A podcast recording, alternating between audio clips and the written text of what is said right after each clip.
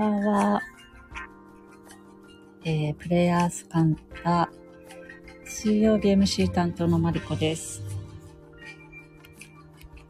ちょっと最新時間が夜になってしまったんですけれども。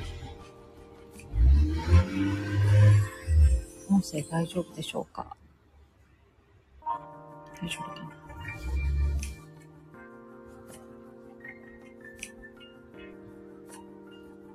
大丈夫。あ、よかったです。ありがとうございます。え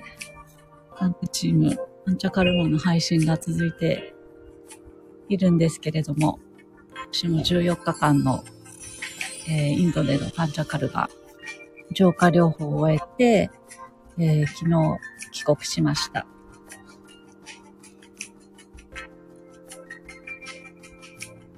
なんかね、すごい、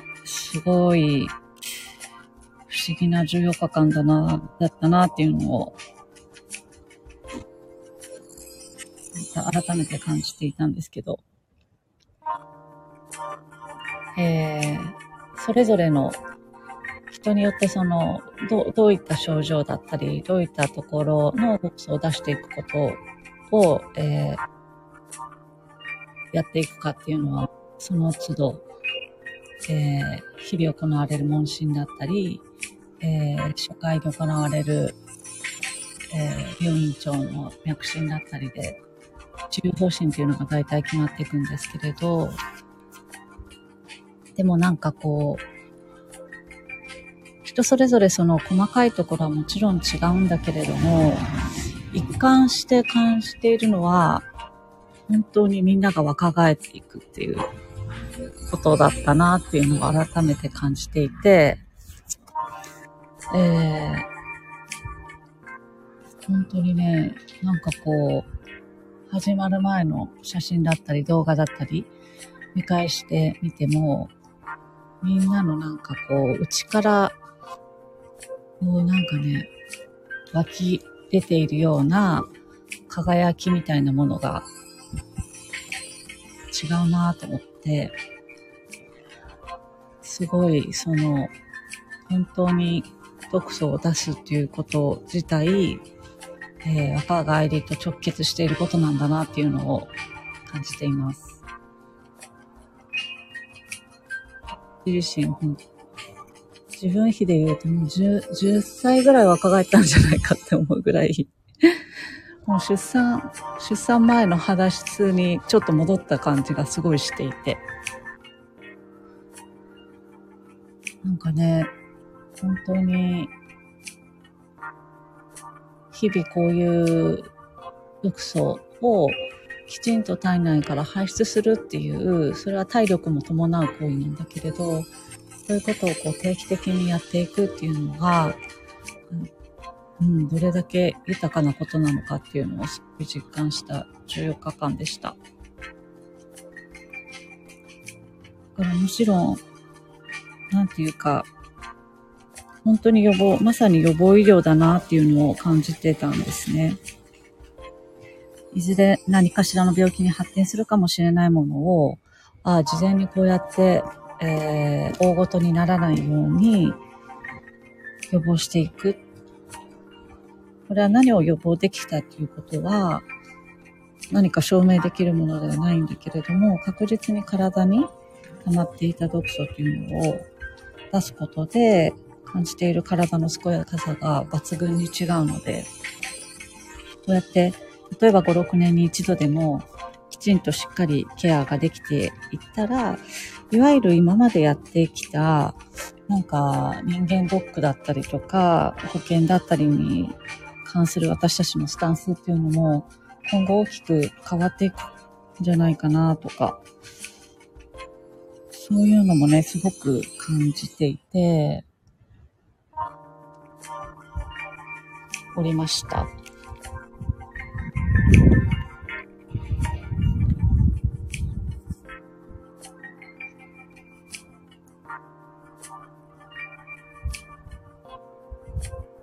らなんかね、恐れから来る、なんかこう、うん、予防っていうよりかは、積極的にこう自分の体を健やかにすることを行動していくっていうことそのための、うん、覚悟というか、投資というか、そういうふうに、なんか向き合い方も変わっていくのかもしれないなっていうのもすごい感じたりしてました。健康、健康ってこういうことなんだ、みたいな。健康になっていくってこういうことなのかっていう、すごいベーシックなことをやってきた感じもあるし、で受ける前に、えー、感じていた、なんかその、すごい、ちょっとこう、なんていうの、ハハードで辛いものなのかなっていう、えー、イメージも全く覆されて、えー、どの治療も本当に穏やかに急激なことをしないっていうのがアイルベーダでも大事らしくって、にその、どんな治療でも、本当緩やかに行われてったので、なんか気づ気づいたらその流れに乗って、緩やかにこうデトックスしてたっていう感じがあるので、あのね、痛みが本当にない、なかったんですよね。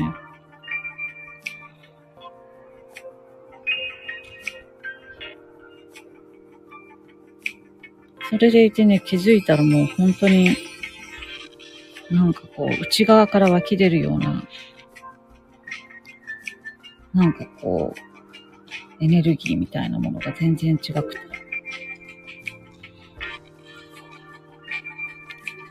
すごいことだなっていうのを。気づいたらなってるっていうのは、本当にすごいなって思ってたりしました。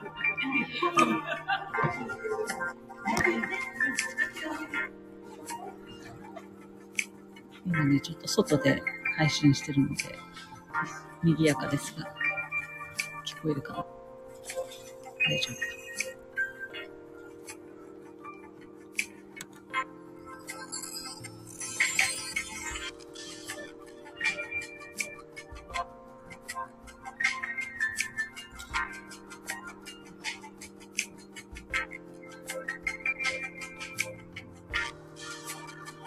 私自身の、えー、治療に関しては、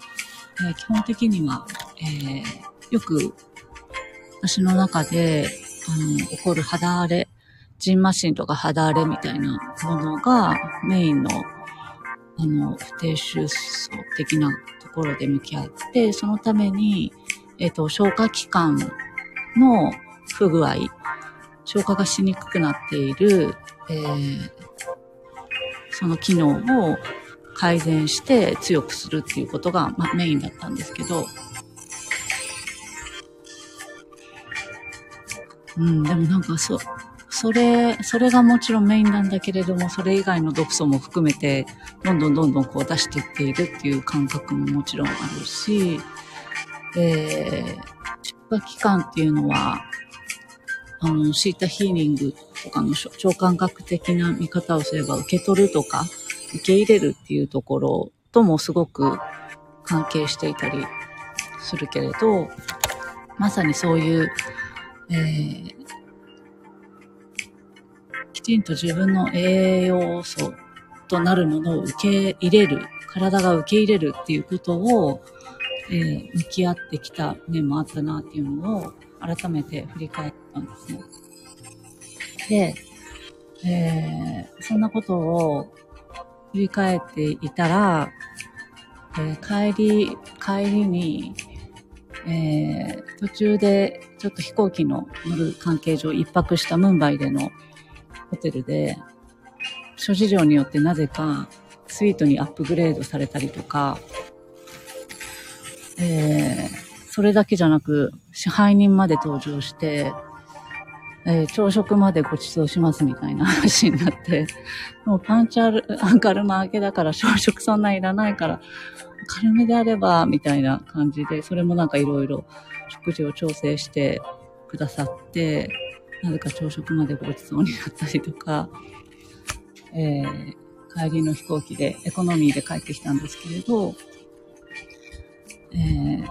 まあまあ混雑している機内だったんですけど、なぜか私の横、えー、3列シートのお隣2人が誰もいなくて 一人でフルフラットでぐっすり寝て帰れるっていう、まあなぜかそういうこう、ラッキーを受け、受け取るっていうことが相次いだり、日本に帰ってからもそういうちょっと受け取り運みたいなものが すごく感じることがいろいろあって、改めてその体、体が発している振動数みたいな、もちろんだから体と心とマインドと、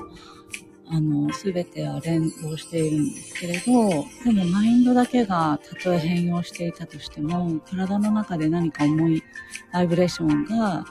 こう、排出されずに残っているとしたら、そこにやっぱり引っ張られていくっていうところもある中で、体自身、体自体が、の毒素が、えー、減って、そういった、えー、振動数みたいなのも変わっていくと、本当に、まあ、現象としても改めて起こることが変わっていくのかっていうのを再確認させられたような人もありました。不思議だなと思って、改めて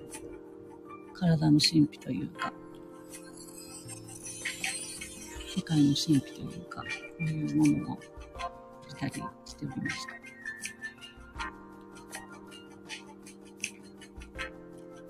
もうちょっとね、なんか日本でも気軽にきっと受けれるといいんだろうけれど、やっぱりあそこの場場で場だからこそ、なんていうのかな。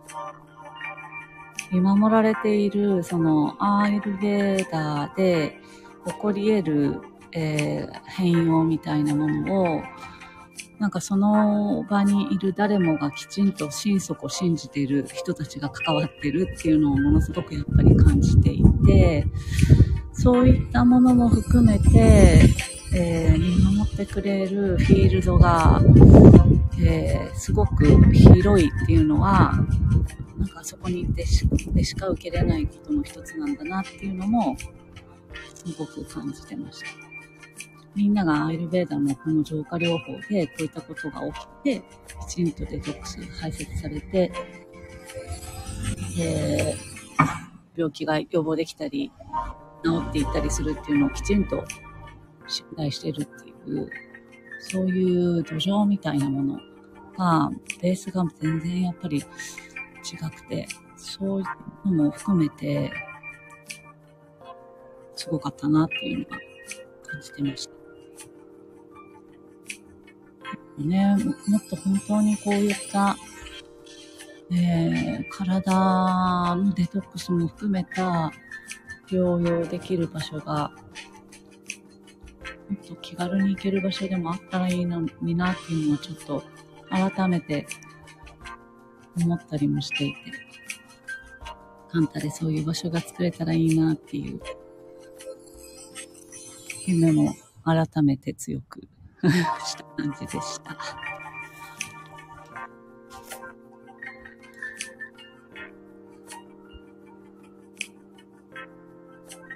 まだね、日本、日本に帰ってきて、まあ、昨日の早朝に帰ってきて今日2日目だけれど、本当にインド人バイブスでぼーっとすることしかできてなくて、インド人なんかこうみんな仕事してるんだけど、基本ぼーっとしてて、時々仕事してるみたいな に見えて。あれもいいねっていうのをね、元子さんとかって言ってたんだけど。本当に、当分ちょっとぼーっとしてるかもしれない。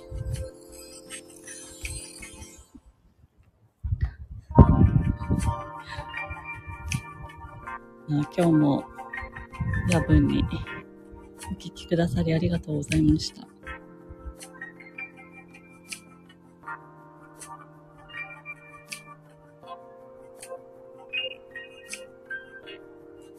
少しずつね、思い出して、日本での生活を思い出して、通常モードに戻ろうとは思いますけど。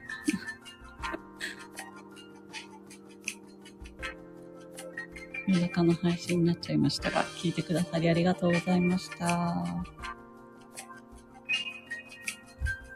おやすみなさい。